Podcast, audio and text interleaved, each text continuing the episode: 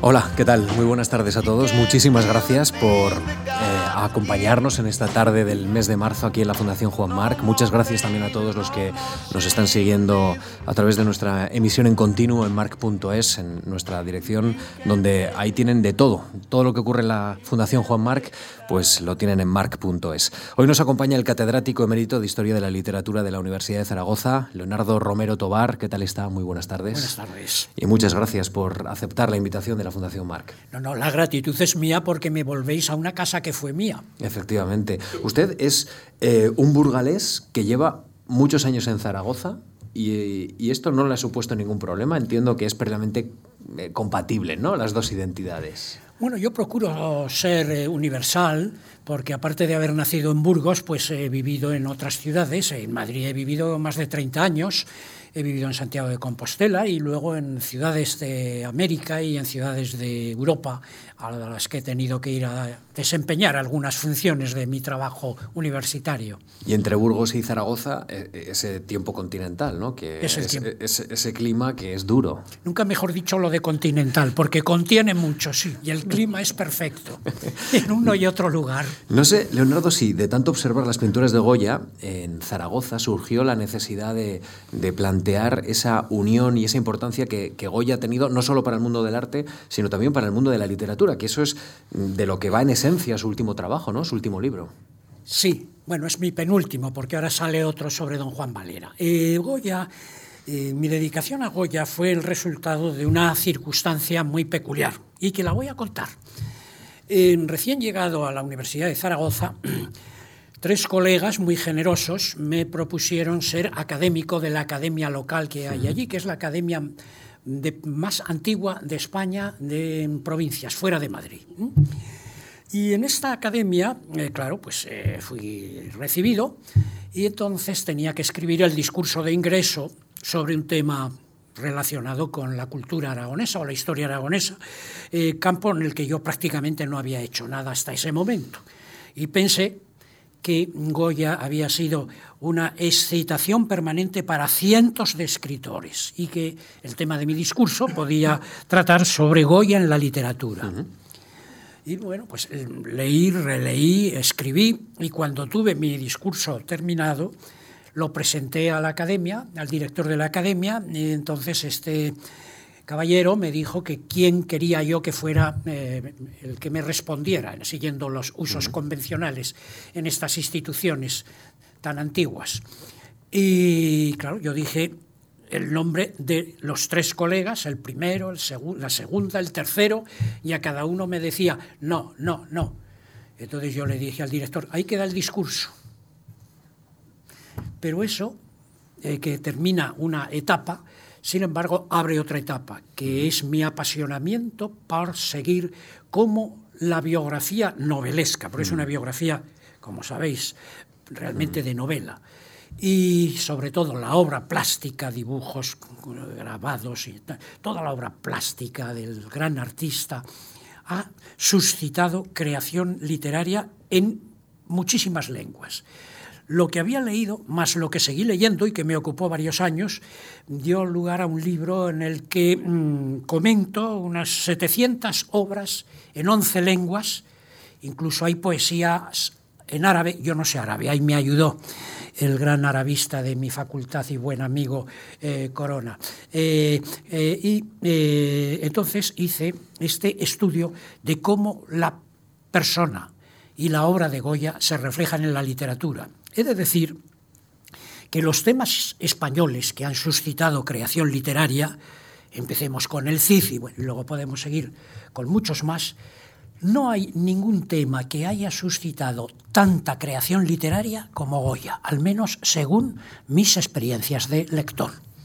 Bueno, pues ahí está ese libro interesantísimo. Yo tengo el placer de haberlo leído, la verdad es que me ha interesado muchísimo y, y, muchas gracias por haberlo escrito porque me parece que es una muy buena aportación desde un mundo en el que estamos más acostumbrados a, a, a pensar, eh, digamos, las aportaciones en el carril en el que uno está, ¿no? Pues sí, lo sí. que aporta un pintor al mundo de la pintura, pero, pero hay efectos transversales muy interesantes y, y totalmente si imprevistos. Si me permites, no solo aporta Goya al mundo de la creación literaria, poesía, teatro, novela, bueno, Bueno, prescindí, en mi libro prescindo del, de los ensayos. Sí, claro. Eh, por, por, supuesto, de todo lo que son monografías técnicas, uh -huh. incluso de los ensayos interpretativos, que los hay maravillosos, como uh -huh. el de Eugenio Dors, etc. Uh -huh.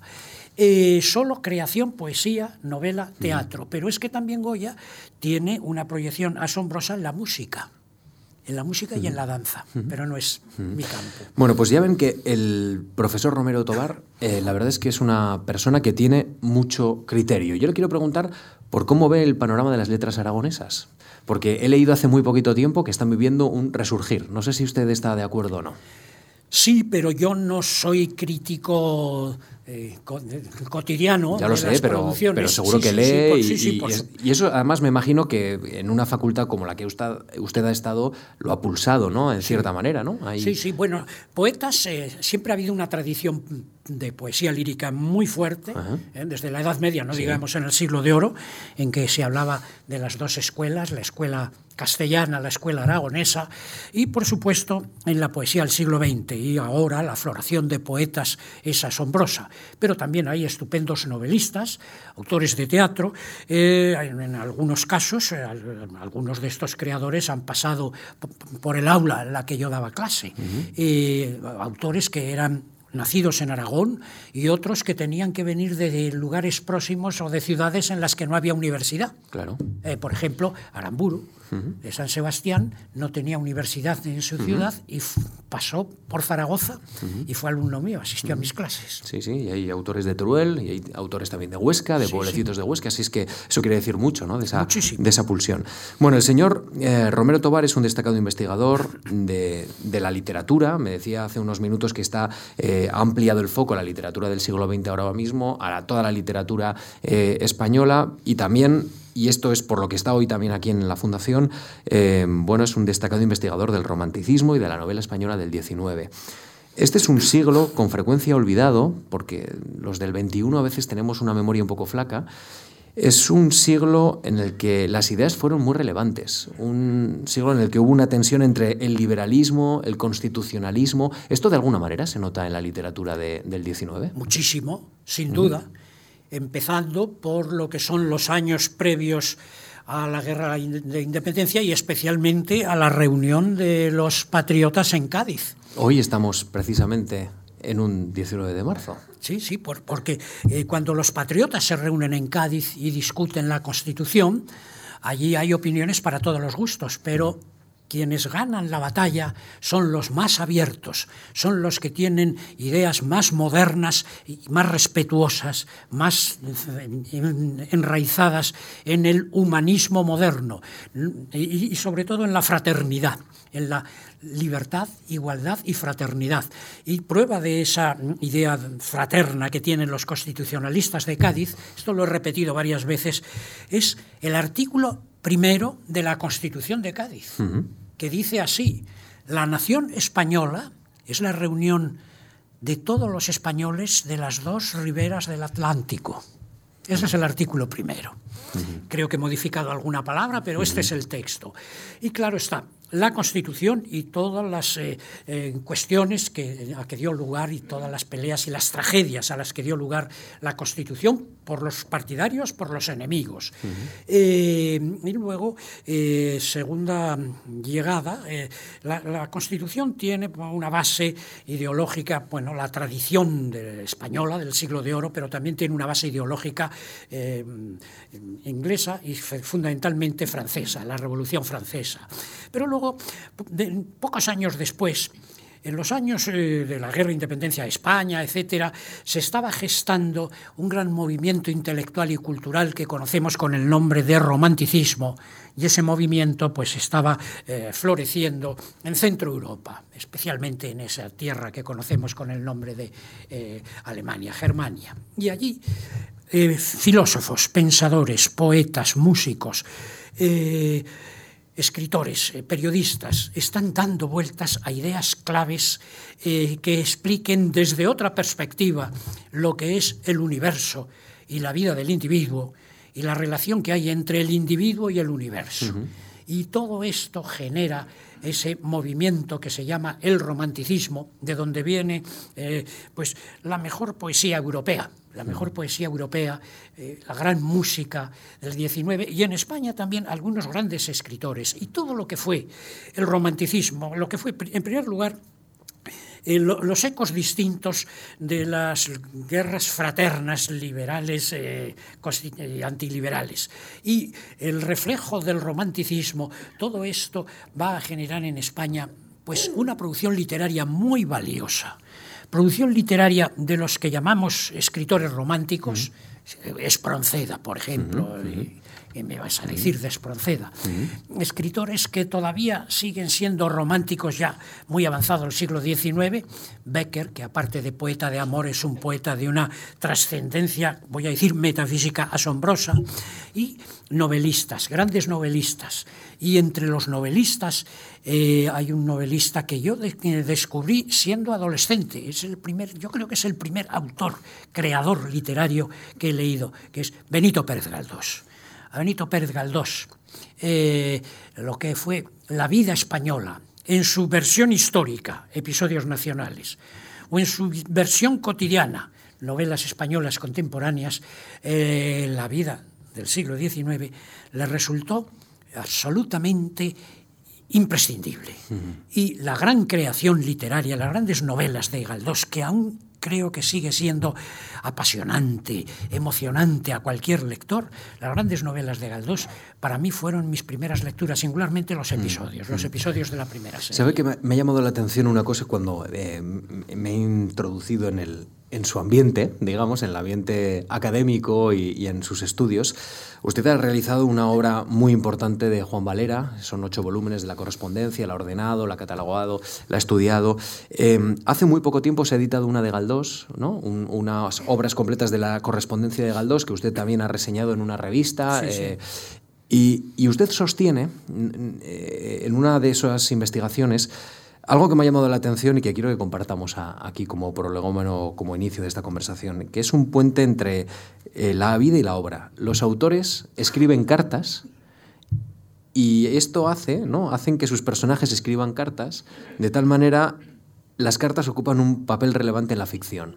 Y, y, ellos en su vida también escriben cartas. Eso es un nexo entre la realidad y la ficción que ahora mismo nos pilla muy lejos, pero sin embargo, sin embargo podemos decir así, en, este tiempo, en el 19, tenía todo el sentido. Bueno, la, práctica de escritura de cartas es una práctica que viene desde la antigüedad. ¿eh? Los, los, griegos y los romanos hay escritores fundamentales de cartas estupendas, no digamos en la Edad Media, y en el siglo XVIII. En el siglo XVIII, un libro clave en el pensamiento político son Les Lettres persanes, las cartas persas de Montesquieu. Y muchas novelas del siglo XVIII se escriben ya en forma epistolar. De manera que esta vieja tradición, porque la literatura tiene una dimensión de tradición, es decir, de intertextualidades de unos textos de antes que se pasan a los siguientes, etcétera, pues esta tradición en el siglo XIX va a tener una explosión absoluta, porque todo ese subrayado del yo que implica la visión romántica de la realidad, va a tener en las cartas su gran vía de mm, expresión. Y las cartas son eh, por una parte cartas eh, ficticias, cartas... Eh, hay periódicos, hay muchos periódicos que se escriben. Uno de los primeros periódicos españoles del siglo XIX, importante, se titula Cartas Españolas.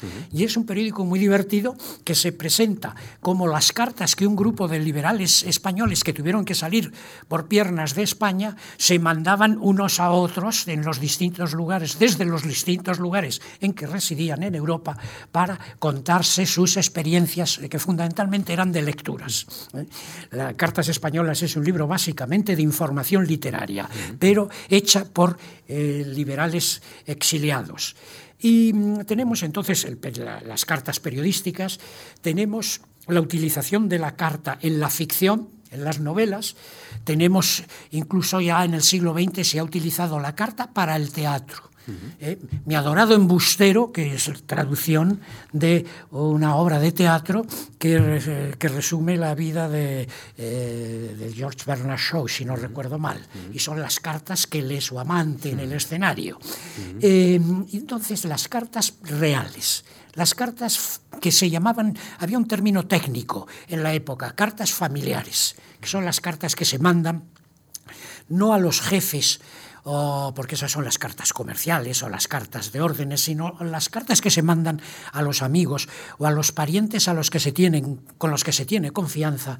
Esas cartas son una mezcla de información sobre lo que el autor de la carta está viviendo, está viendo, de información sobre su estado de ánimo y de proyección para eh, que el receptor de la carta se vea a sí mismo de manera que una comunicación epistolar es una comunicación a dos bandas, es el acto literario, es un, acto, es un ejemplo perfecto de lo que es la literatura. Alguien que escribe, que proyecta su mundo, que proyecta lo exterior a sí mismo, su mundo interior sobre otro que lo recibe y se ve así, junto con lo que le han enviado, está viéndose a sí mismo y su propio mundo.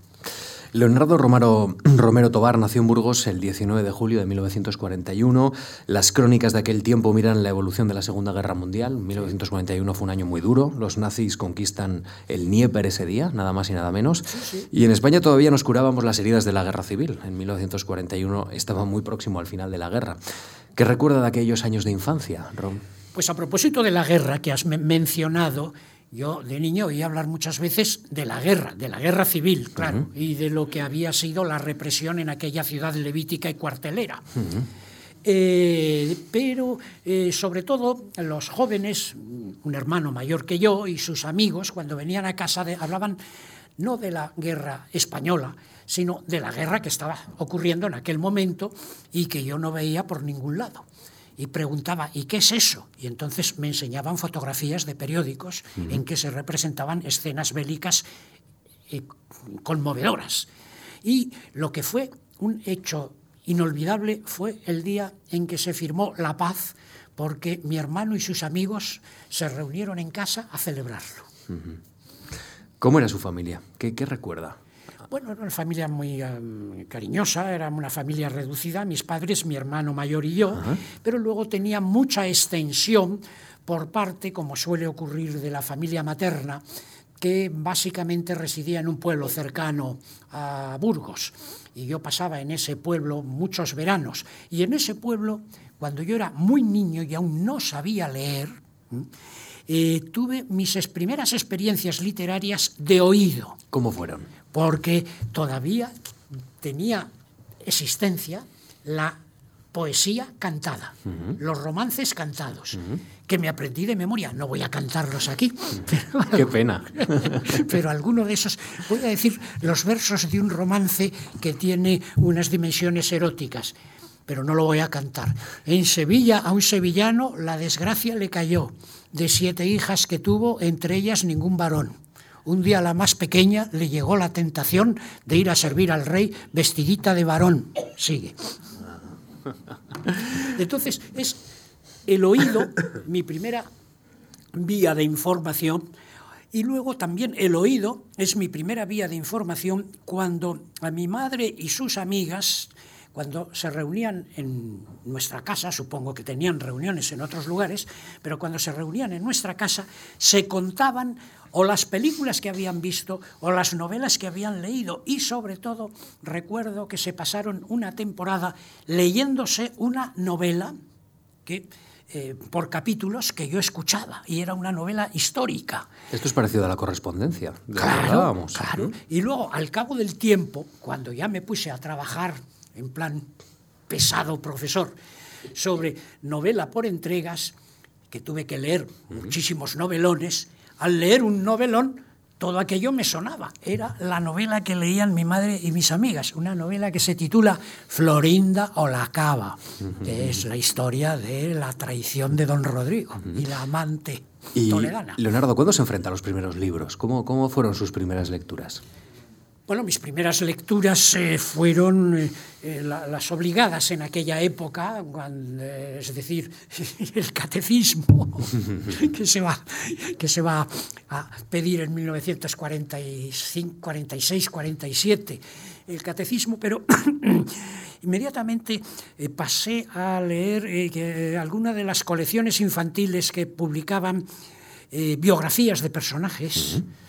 Eh, o cuentos de niños eh, que eran especialmente tramposuelos, como Guillermo, Guillermo Brown.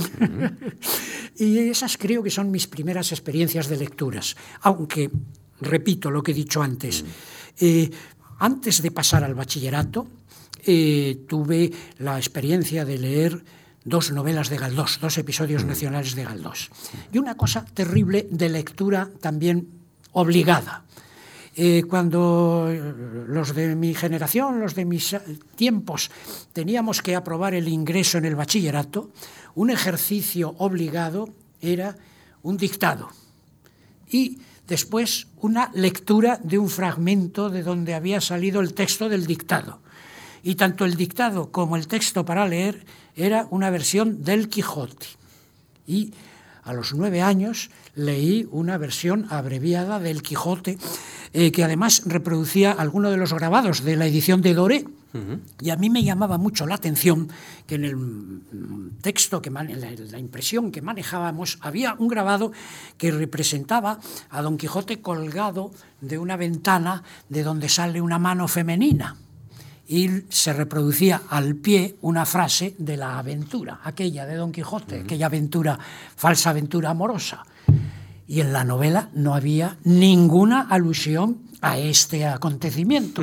Y claro, para mí siempre fue una duda terrible que aclaré ya pasados algunos años cuando pude leer El Quijote sin las obligaciones escolares, que aquello sí que era una de formación.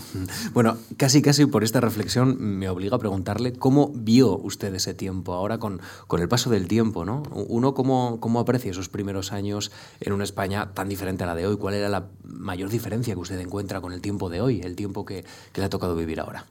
Bueno, la mayor diferencia la encuentro con todo lo que es la cultura de la informática. Mm. Eso nos ha introducido en otra civilización. Mm porque eh, el mundo que yo conocí en mi infancia, pobre, limitado, mm. estrecho, eh, más o menos corresponde con el mundo que he conocido en, mi madurez. Es decir, había eh, una información gráfica, libros, periódicos, había una información oral, la radio, cuántas horas oyendo la radio, y había una información gráfica en el cine la cultura del cine era clave también para la segunda mitad del para, para el siglo XX, sobre todo la segunda mitad del siglo XX. Y todo eso, aunque se haya enriquecido, se ha matizado, etcétera, en el proceso de mi biografía, pero es un continuum. Mientras que lo que introduce ahora la civilización de la internautica es otra cosa, es otro mundo en el que yo me encuentro muy extraño. Yo les decía a mis alumnos en los años 80 en la universidad, cuando comenzaban a difundirse en España las maquinitas, lo que yo llamo las maquinitas, les decía que nos iba a pasar a los que veníamos de antes lo que les ocurrió a los medievales en el siglo XV, en la segunda mitad del siglo XV, cuando empezó a funcionar la imprenta que vieron la imprenta como un enemigo e incluso que había que quemar imprentas y los productos de la imprenta. Yo no he llegado a esas propuestas, pero esa sensación de extrañamiento, sí, es aunque he intentado adaptarme, pero es lo que más me ha llamado la atención de lo que fue el continuum de mi biografía anterior. Hoy hay muchos ciudadanos que se sienten perplejos por el tiempo en el que nos ha tocado vivir. ¿no? Eh, su currículum, Leonardo nos dice que, fue un alumno muy brillante, terminó el bachillerato con premio extraordinario. Eh, ¿Esto por qué fue? Eh, ¿Usted se autoexigía a sí mismo? ¿Siempre tuvo unas dotes o digamos unas dosis especialmente de responsabilidad? No, no era especialmente empollón. Yo tenía buena memoria y lo que oía lo retenía.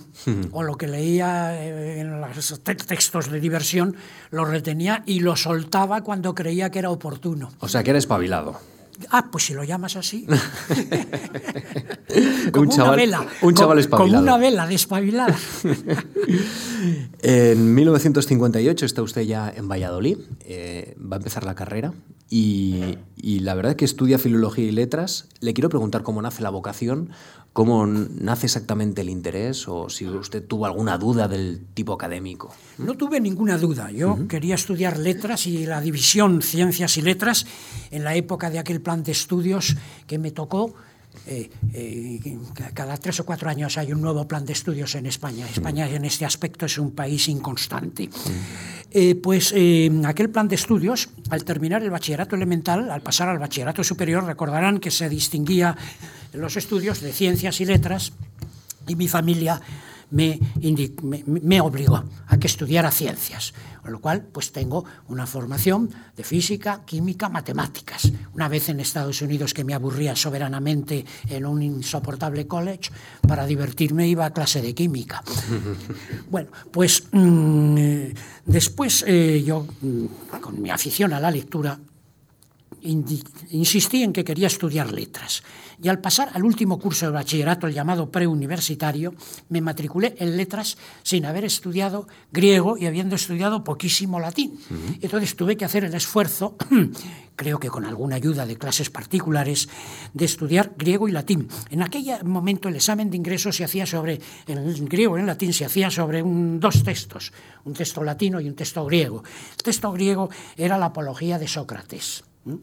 Eh, de, Genofonte. Y eh, como yo sabía poco griego, pues hice un esfuerzo que tampoco me costó mucho, que me aprendí de memoria la apología de Sócrates, que te la puedo recitar ahora, en griego. Esto dice mucho de usted, hombre. no, hombre, no, soy un memorión. Entonces, eh, me imagino que acostumbrarse a Valladolid no, no supuso nada porque es parecido a Burgos, ¿o no? Bueno, era, en aquellos momentos era una ciudad que pretendía ser mucho más que todas las otras ciudades de Castilla. Ahora no sé cuáles son las eh, querellas que tienen unos y otros. Eh, pero, eh, por ejemplo, tenía universidad. Claro. tenía universidad que en Burgos no había. Tenía un paseo donde paseaban las estudiantes universitarias que en Burgos no había. En fin, había muchas diferencias, sin duda. la temperatura era un poco más suave. Eh, pero la gente era mm, muy estrecha. Eh, yo viví dos años en Valladolid. Eh, al llegar a Valladolid me instalé en una pensión, pero inmediatamente un compañero mío de carrera me ofreció vivir en su piso, ayudándole a pagar y mantener el piso, donde su hermana mayor nos hacía la comida. Y estos hermanos eran hijos de un periodista un periodista falangista que había muerto y que tenía, eh, había tenido, claro, un muy buen ambiente de periodistas y de los escritores de Valladolid y que seguían manteniendo los hijos. Y gracias bueno, a la relación con, estos, eh, con esta familia, se llamaban Raimundo Moya, pues gracias a la relación con esta familia, pues eh, tuve una vinculación con algunos eh, periodistas y con algunos escritores. Por ejemplo, pude saludar de lejos a Delibes y, algún, y sobre todo al que en aquellos años era la gran figura joven emergente en la literatura vallisoletana, que era un cura que había ganado el premio Nadal, el padre Martín Descalzo. Bueno, y de Valladolid a Madrid, donde cursa los años académicos 60 y 61 y se licencia de Filología Románica o en Filología Románica con premio extraordinario otra vez. Así que volvemos a, lo de la memoria y volvemos a lo de la perseverancia, ¿no? Entiendo. Em, se encuentra, entiendo, una universidad diferente, ¿no? La Universidad Complutense. Es totalmente diferente, claro. Y se encuentran profesores muy relevantes como Emilio Alarcos, Damaso Alonso y también Rafael Lapesa. Vamos a ver, eh, Emilio Alarcos fue catedrático de, latín, de lengua y de latín en Valladolid, el padre, no Alarcos Llorac, sino Alarcos García. Eh, Lapesa fue mi gran maestro en filología románica, era un modelo de magisterio, no solo por la sabiduría que él mantenía, sino por el tono y la capacidad de transmisión y de entusiasmo que comunicaba a los alumnos. Es decir, que señalaba, enseñaba y, mm, y además hacía un modelo de comportamiento moral extraordinario. Nada Alonso era otra cosa. Damaso Alonso era el mito, eh, que claro, era un gran poeta, era el poeta, era el gran personaje, pero en la clase su, materia era filología románica y durante todo el curso lo único que nos explicaba era tres horas semanales sobre la evolución de las vocales latinas a las vocales en las lenguas vulgares.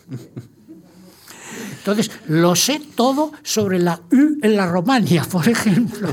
Recuerdo que él era catedrático, le explicaba en quinto, eh, y, los compañeros, excelentes compañeros que tuve, eh, queríamos que nos hablara de literatura. Y yo era lo que entonces se llamaba el delegado de curso, y todos los días al final de la clase le decía, don Damaso, los compañeros quieren que hable. Y un día me dijo que, le que lo acompañara. Damaso venía a clase en taxi, nunca conducía, él se movía en taxi. Me llevó en taxi a su casa mm, maravillosa, de la calle que ahora lleva su nombre, y entonces me enseñó la biblioteca. Qué envidia me entró. Y sobre todo, mientras yo estaba viendo sus libros, me enseñó un texto que acababa de recibir en un sobre inmenso y que había abierto y que tenía un dibujo precioso. Era un liricograma de Alberti que le mandaba. Y me lo pasó para que lo viera. Y entonces yo hice, aquí viene otra vez el memorión, el esfuerzo de aprenderme el texto que está recogido en las poesías de Alberti. Y decía así, Damaso es, es, este texto es un tejido de citas de poetas. No voy a hacer, el, no, no, voy a hacer la, la, presuntuosa exhibición de cuál es el, la fuente, pero sí doy el texto. Damaso, verte quisiera, como hace tiempo te vi, como hace tiempo tú eras. Tú verme a mí. Ah, que entonces era del año la estación florida tu vida estaba y la mía dentro del vergel. Damaso, verte quisiera como hace tiempo te vi. Bueno, después de todo esto yo insistí con la conferencia literaria y Damaso terminó diciendo, mire usted, no me van a pagar por esa conferencia. Y además para literatura ya tienen otros catedráticos que lo que hacían era dar erudición pura y dura. bueno, hemos repasado estos tres nombres, pero me gustaría introducir otro más, Balbín Lucas. Balbín fue mi director de tesis, era, eh, eh, era un buen hombre eh, que además como director de tesis no molestaba nada. Y entonces yo me dirigía a él para poder hacer la tesis que a mí me satisfacía. Y Se sentía libre entonces. Totalmente. Irresponsable, claro. Así como, por ejemplo, como por ejemplo las tesis de la PESA, que hubiera sido el maestro, se centraban en aspectos muy precisos de evoluciones fonéticas, etcétera, que a mí no me divertían nada las tesis eh, literarias eh, pues también eran de pura erudición. Eh, yo, me fui por ese camino que era el camino que daba mayor libertad de acción. 1963 y, ya hay un viaje a Estados Unidos importante. Sí, recién licenciado. Es un viaje que formaba y creo que todavía forma parte de un plan del Departamento de Estado norteamericano un plan que en su tiempo se llamaba, ahora no he, indagado eh, cómo se llama, pero sé que existe. En su tiempo se llamaba Plan de Formación de Jóvenes Líderes en Países Amigos. En realidad, porque hay publicaciones sobre este plan, era todo un proyecto de la CIA para seleccionar a posibles colaboradores. A mí eh, me eh, la selección se hacía de la siguiente manera. Eh, la embajada se ponía en relación con profesores universitarios no favorables al régimen en aquel momento sufriente en España. Y a mí me dio una carta de presentación la PESA, me recibió un funcionario que tenía un nombre tan personal, tan original como Joe Smith. Eh, bueno, me hice una larga, mantuve una larga conversación con él y lo que yo creo que le interesó de mi persona, este ciudadano, es que yo vivía en un colegio mayor de la calle Zorrilla, un colegio mayor de jesuitas, en el que tenían un papel, representaban un papel fundamental el padre Llanos, el padre Díez Alegría y los primeros fundadores de la democracia de Gil Robles. Entonces, ese mundo creo que es el que más le pudo atraer al Joe Smith, que me seleccionó y seleccionaron a otros cuantos. Bueno, de, Madrid salimos tres grupos, si no recuerdo mal. Un grupo técnico de ingenieros, otro grupo que podíamos llamar de antifranquistas de izquierdas, que eran estudiantes de Derecho y de Economía, y luego el grupo de los menos agresivos, que éramos estudiantes de Letras y de eh, Derecho. Eh, en nuestro grupo venían algunas personas que luego han sido embajadores, eh, han hecho cara, espléndida carrera diplomática, y algunos colegas eh, de, literatura, fundamentalmente un nombre imprescindible en esta casa, Andrés Amorós, con el que yo he tenido una relación muy cordial y que además intervino decisivamente en la concesión de la beca Marc que disfruté. Entonces, este, este grupo, eh, los eh, antifranquistas no de izquierdas, nos tuvieron tres meses a jamón y cuchillo eh, por distintos lugares de Estados Unidos. Nos llevaron a la Universidad de Princeton, allí conocimos a grandes hispanistas, ahí conocí, por ejemplo, a Claudio Guillén, que era un joven profesor en aquel momento, y a los estudiantes del grupo de Derecho y Economía, que eran eh, que les los llevaron a Harvard, eh, es decir, hay una distinción. Y en este grupo recuerdo que iba, entre otros, José María Maraval. Eh, bien, tres meses que nos llevaron donde quisimos, donde pedimos, donde, donde pedíamos, eso es cierto. No hubo ninguna censura. Eh, y luego, claro, lo que les interesaba era hacernos entrevistas constantemente en el curso del viaje y luego regresados a España para que reflejáramos nuestras impresiones de aquel país grande, de aquel país rico, de aquel país libre frente al país del que vivíamos. Y a mí no me, a mí no, no me seleccionaron luego, no di la talla. Bueno, el, eh, usted ya regresa a nuestro país y antes de entrar en, en la universidad, en, en, su carrera académica, sí quiero mencionar algo que me ha llamado mucho la atención, que es su participación con los institutos. Aquí tengo apuntado, por ejemplo, entre el 63 y 65 colabora con el Instituto Isabel la Católica y el profesor Díaz. En el 65 obtiene plaza en el Instituto de Aranjuez. En el 66 en Barcelona, pero creo que no llega a ocuparla. ¿no? Y en 1967 tengo apuntado que obtiene la cátedra en el Instituto de Beatriz Galindo, luego Emilio Pardo, Emilia Pardo Bazán. ¿Por qué es tan importante la labor eh, de los institutos en, en, su trayectoria? No sé qué, qué, qué le pudo aportar, digamos, ese, ese contacto con, con otro tipo de alumnos, claro está. Bueno, fue, en primer lugar, la enseñanza media, eh, los institutos en aquella época eran los centros educativos donde se mantenía, en la medida de lo posible, la tradición liberal española.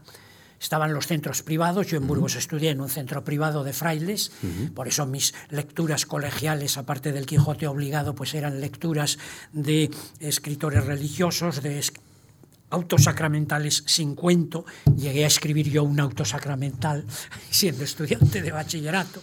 Bien, eh, en los institutos se mantenía esta tradición en la medida de lo posible y además era el camino profesional más, eh, eh, digamos, más libre, uh -huh. más respetable que tenía un licenciado en letras y posiblemente muchos licenciados en ciencias.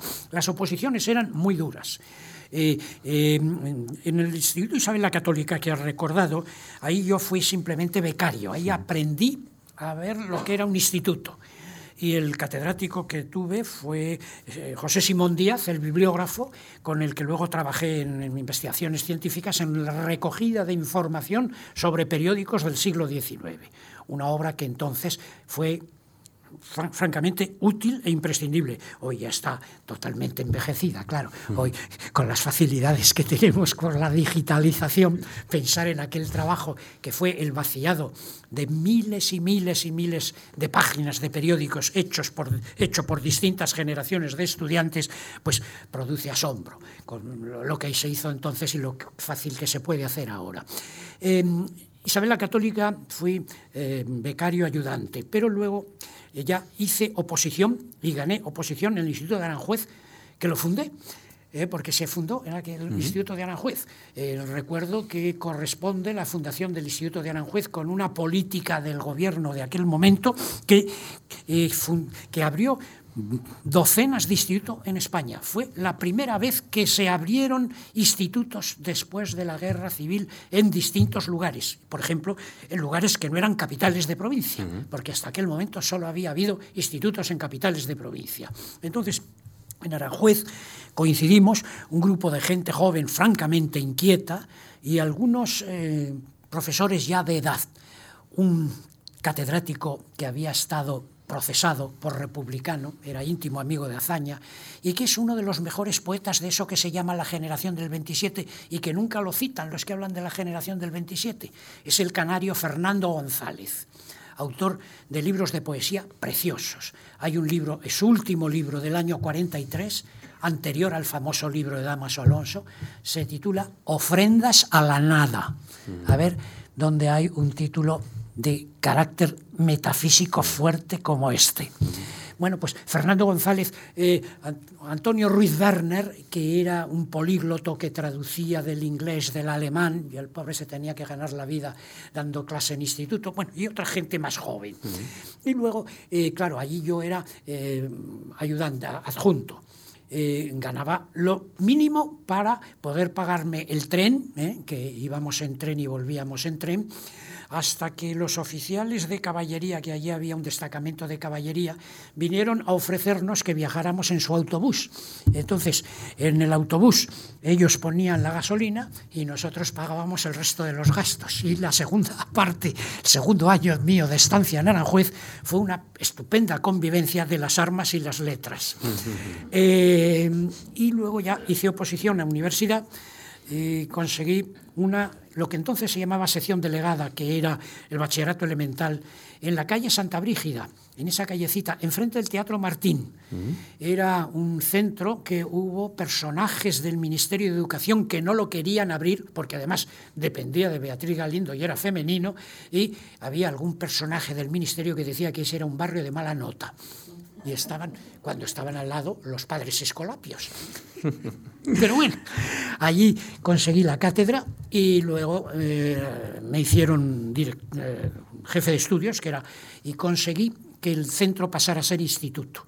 Y al ser instituto, fueron dotadas muchas plazas que se cubrieron prácticamente con varios profesores cursillistas del 36, que esto no sé si lo saben todos, pero voy a hacer un poco de historia.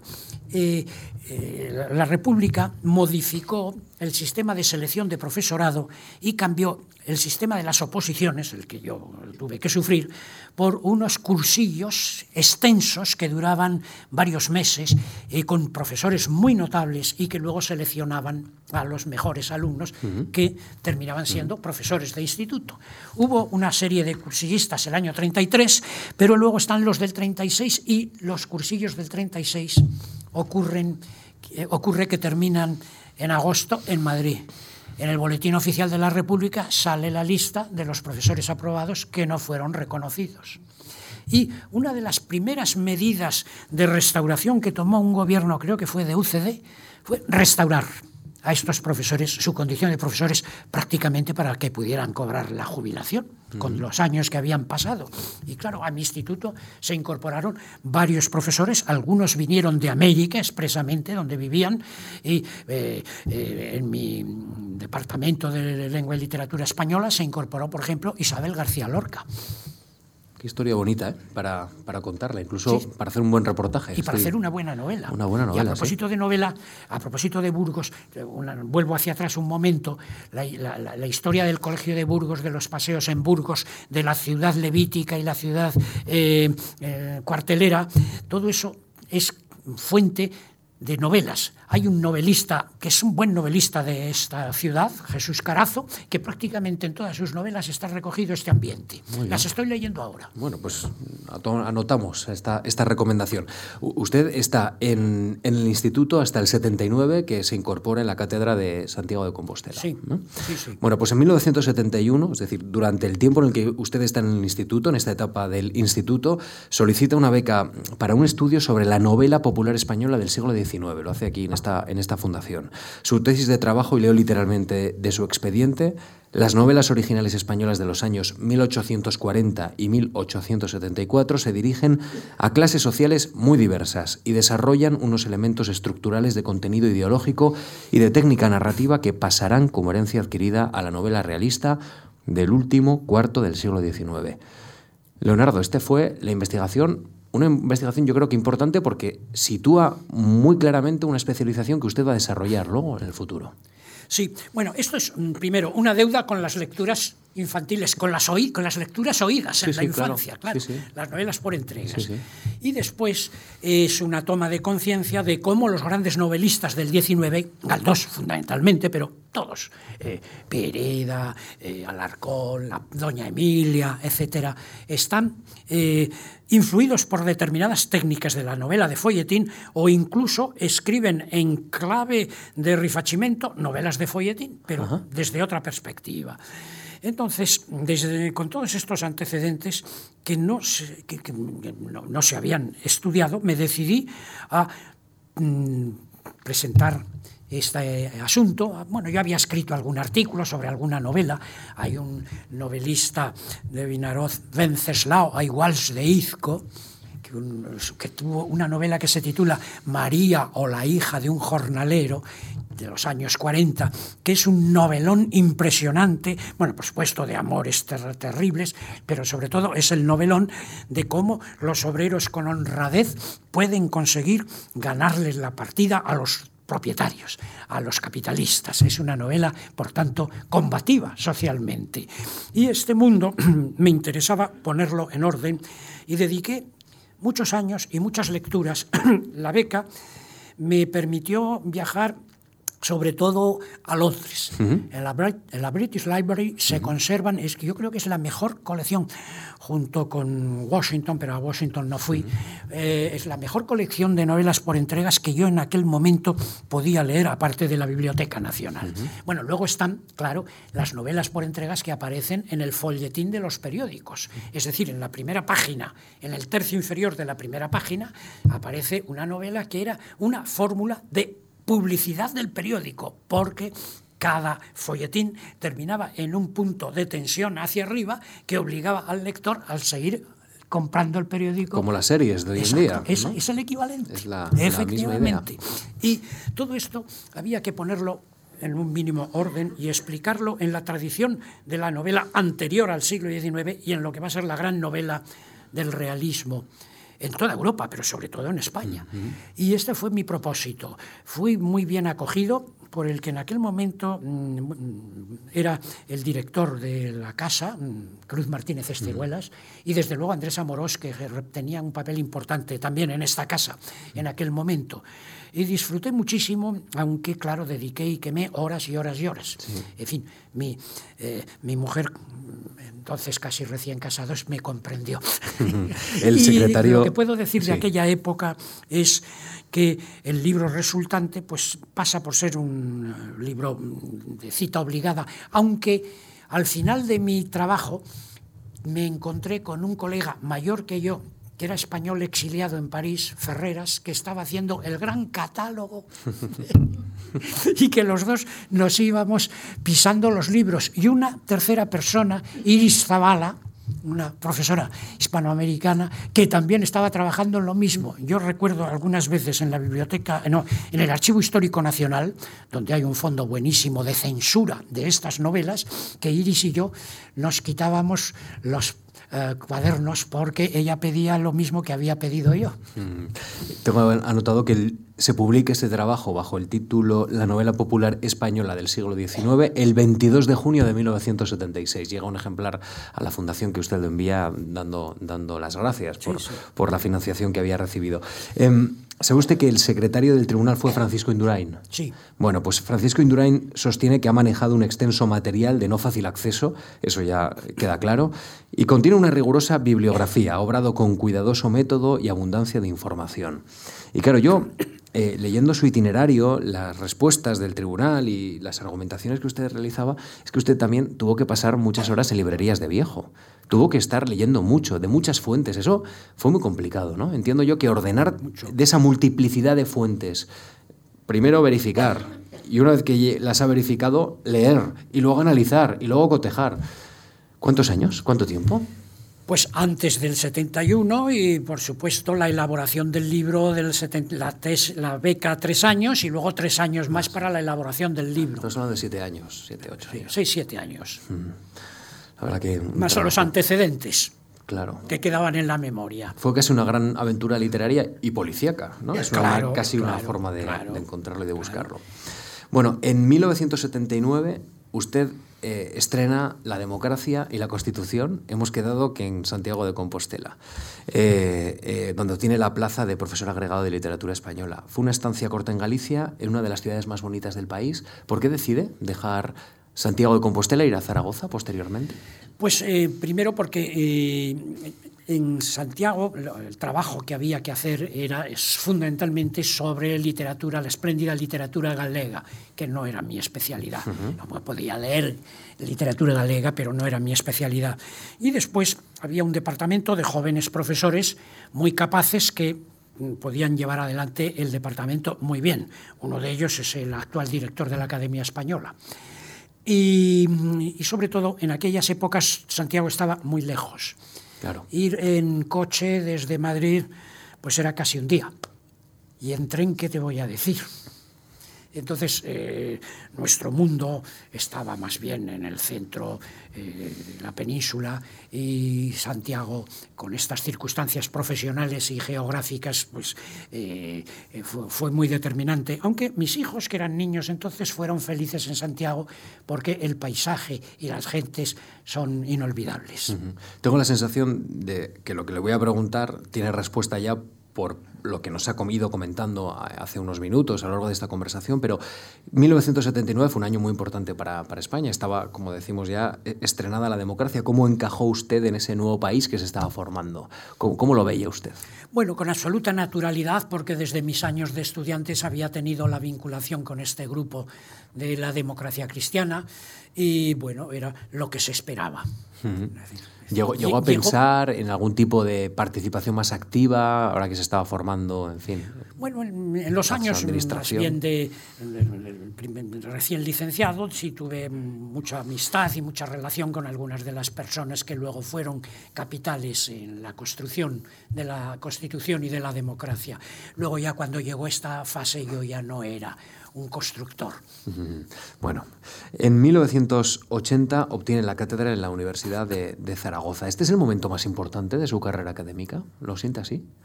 Bueno, claro, desde el punto de vista formal es la coronación de la carrera, la cátedra, y luego es la instalación en una ciudad cómoda, en una ciudad bien comunicada, que tenía un departamento también de gente muy, de gente muy joven y muy capaz eh, con el que yo, en el que yo me integré y entonces conseguí que fuera eh, cada eh, miembro que obtuviera la plaza que le convenía y el departamento pues es, ha sido y es uno de los mejores departamentos de literatura del hispanismo. Y es ahí donde usted ha empezado a trabajar con los discípulos, ¿no? Que eso entiendo para un catedrático es muy importante. Sí, sí. ¿Cómo lo ha sido? Pues eh, básicamente con los eh, alumnos. Eh, los alumnos en aquella época, cuando yo llego a la universidad, se dirigían al catedrático. Hmm. Yo, yo, los disuadía y los encajaba si es que querían trabajar en campos en los que yo no era especialista o no era una persona especialmente conocedora, los encauzaba en esa dirección. Ahora bien, los que querían trabajar en, en los campos en los que yo estaba interesado o que podían interesarme en un futuro, sí los acogía y muchos de ellos conseguí engañarlos. hicieron tesis espléndidas. ¿Tesis eh, usted hizo como Balbín? Eh, ¿Les dirigía mucho o les dirigía poco? Les daba la idea inicial y luego eh, yo era su frontón, es decir, con las dudas y los problemas que tenían, venían a preguntarme y yo les devolvía. Una pregunta mejorada, ¿no? Entiendo. Entonces, entre las gentes a las que conseguí engañar, voy a citar a una persona que ha trabajado muy bien en un campo eh, que es apasionante en literatura, que es el viaje, la literatura de viajes, Patricia Almarcegui. A Patricia Almarcegui la conseguí, eh, la convencí para que hiciera su tesis sobre Ali Bey, un andaluz que sabía árabe y que cuando tenía que hacer espionaje en la Meca o en lugares árabes se vestía de árabe e iba a esos lugares. Y escribe sus viajes, que es un texto maravilloso, eh, en varias lenguas. Y Patricia Almarcegui, que manejaba bien varias lenguas, hizo una tesis espléndida y luego se ha dedicado a trabajar sobre literatura de viajes y hoy es una autoridad en esa materia. Y el viaje es uno de los campos que me ha, que me ha traído más. Las cartas de Valera, fundamentalmente, son cartas de viaje. Eh, en Zaragoza ha desarrollado su carrera académica, trabajos muy relevantes como Panorama crítico del romanticismo español, El camino hacia el 98, la literatura en su historia. Si tuviera que elegir algún autor, ahora que menciona el 19, ahora que menciona Valera, ¿sería este el más importante? ¿Sería Galdós, que ya también lo ha mencionado en varias ocasiones? Hombre, yo mm, como creador de un mundo mm, coherente y riquísimo, Galdós. Ahora, el mundo de Galdós es un mundo menos rico en matices que el mundo de Valera, porque Valera vivió en todo el mundo, vivió como diplomático en muchos lugares de Europa y en América del Sur, en Brasil de joven, en Estados Unidos de, ministro, porque no era embajador, de ministro, y mm, todo lo que conoció y su condición de polígloto, sabía hasta griego, siendo joven y siendo secretario de la embajada en, Nápoles, eh, tuvo una aventura amorosa con una dama rusa que tenía el griego como lengua de cultura. Y esta dama rusa le obligó a que, a que, a que recordara el griego que había estudiado en el bachillerato para mantener comunicación. Es decir, que Valera, polígloto, viajero, etcétera, en sus cartas y en sus novelas y sobre todo en la crítica. Las novelas de Valera pueden ser discutibles. A mí Pepita Jiménez me parece, aparte de ser un cuento eh, falsamente educativo, es una novela estructuralmente, como estructura novelesca, muy bien pensada.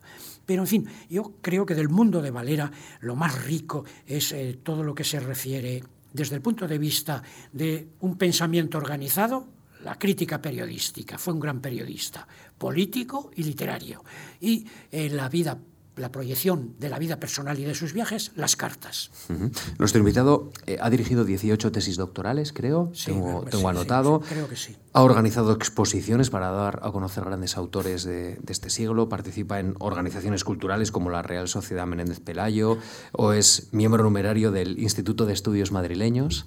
Eh, yo le quiero preguntar, ahora creo que están de mudanza en la Universidad de Zaragoza y le han pedido algo muy especial, que es vaciar el despacho. ¿Qué, es- qué se está encontrando? Bueno, pues me estoy encontrando, aparte de libros estupendos que hacía mucho tiempo que no consultaba y que he ido pasando a la biblioteca de la universidad, mm, ahora me, me- me he empezado a encontrar cajas y cajones con muchos papeles de cartas que, se me, que, me, que, que se- que me escribían y de trabajos que yo iniciaba o de comunicaciones que hacía, etcétera. Y esto es una experiencia curiosa, reencontrarse con la vida pasada escrita. ¿Y cómo ha sido ese encuentro? No, no, estoy empezando. Todavía me falta escribir esta novela. Ujú. ¿Y con qué ojos y con qué, digamos, actitud se acerca a, a- a la mirada sobre uno mismo? No sé si será fácil. Pues con curiosidad y desde luego con eh, un esfuerzo de voluntad porque el papeleo que hay es asombroso. Bueno, Sí, sí. eh, de, de casi todo ello voy a hacer un basurero. Es decir, que de mi pasado en papel terminará siendo basura. no va a ser una novela. O, un- o- o una novela o un, o- o un basurero. Con el memorión que tiene seguro que puede aprovechar algo, ¿no? Algún detalle. Vamos a ver, necesitaría a un escriba para dictarle el texto. Bueno, si en la sala hay algún voluntario que se ponga en contacto con, con el profesor. Pues la verdad que ha sido un placer saludarle, conversar con usted. Tiene una vida interesantísima, la verdad. ¿eh? Me decía, no sé si vas entretenido. Pues yo me he entretenido mucho. La verdad es que sabe mucho y, y creo que nos hemos quedado solo en la superficie. Creo que esto da para una conversación larga, mucho más larga, de una hora. Bueno, ya pasaremos al basurero. Así que nada, gracias de verdad por haber aceptado la invitación de la Fundación Juan Marc. Gracias de verdad y, y nada, hasta la próxima. La gratitud es mía. Yo en esta casa eh, soy muy fiel. gracias a todos ustedes.